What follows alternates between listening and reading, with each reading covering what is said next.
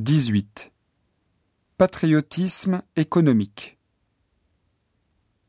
On parle du patriotisme économique en France. En voici quelques exemples. En 2004, le groupe pharmaceutique français Sanofi a voulu racheter son concurrent franco-allemand Aventis mais celui-ci a préféré être racheté par une autre entreprise pharmaceutique suisse, Novartis. Le gouvernement français voulait qu'Aventis reste français. Alors, il est intervenu et a réalisé la fusion entre Aventis et Sanofi.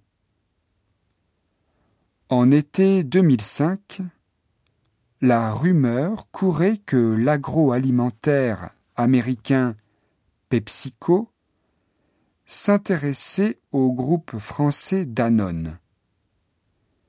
Les hommes politiques, y compris le Premier ministre, se sont déclarés publiquement contre.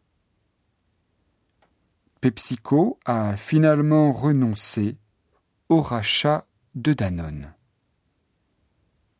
À la fin de l'année 2005, un décret a été rédigé pour protéger des entreprises de dix secteurs contre la prise de contrôle par des étrangers.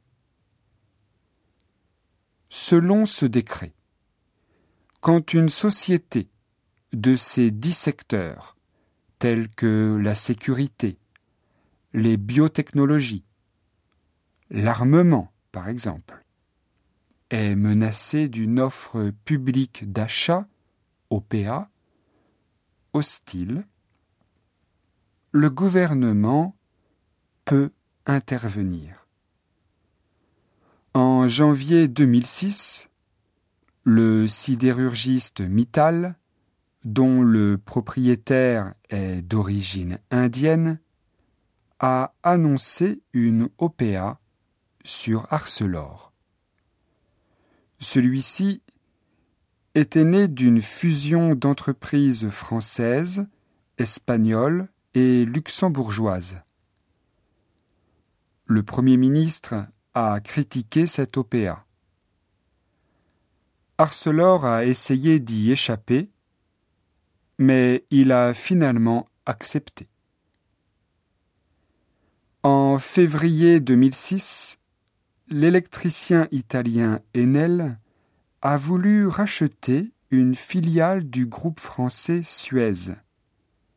Le gouvernement a réagi en annonçant la fusion entre ce dernier et Gaz de France les deux entreprises françaises ont refusé la proposition d'Enel.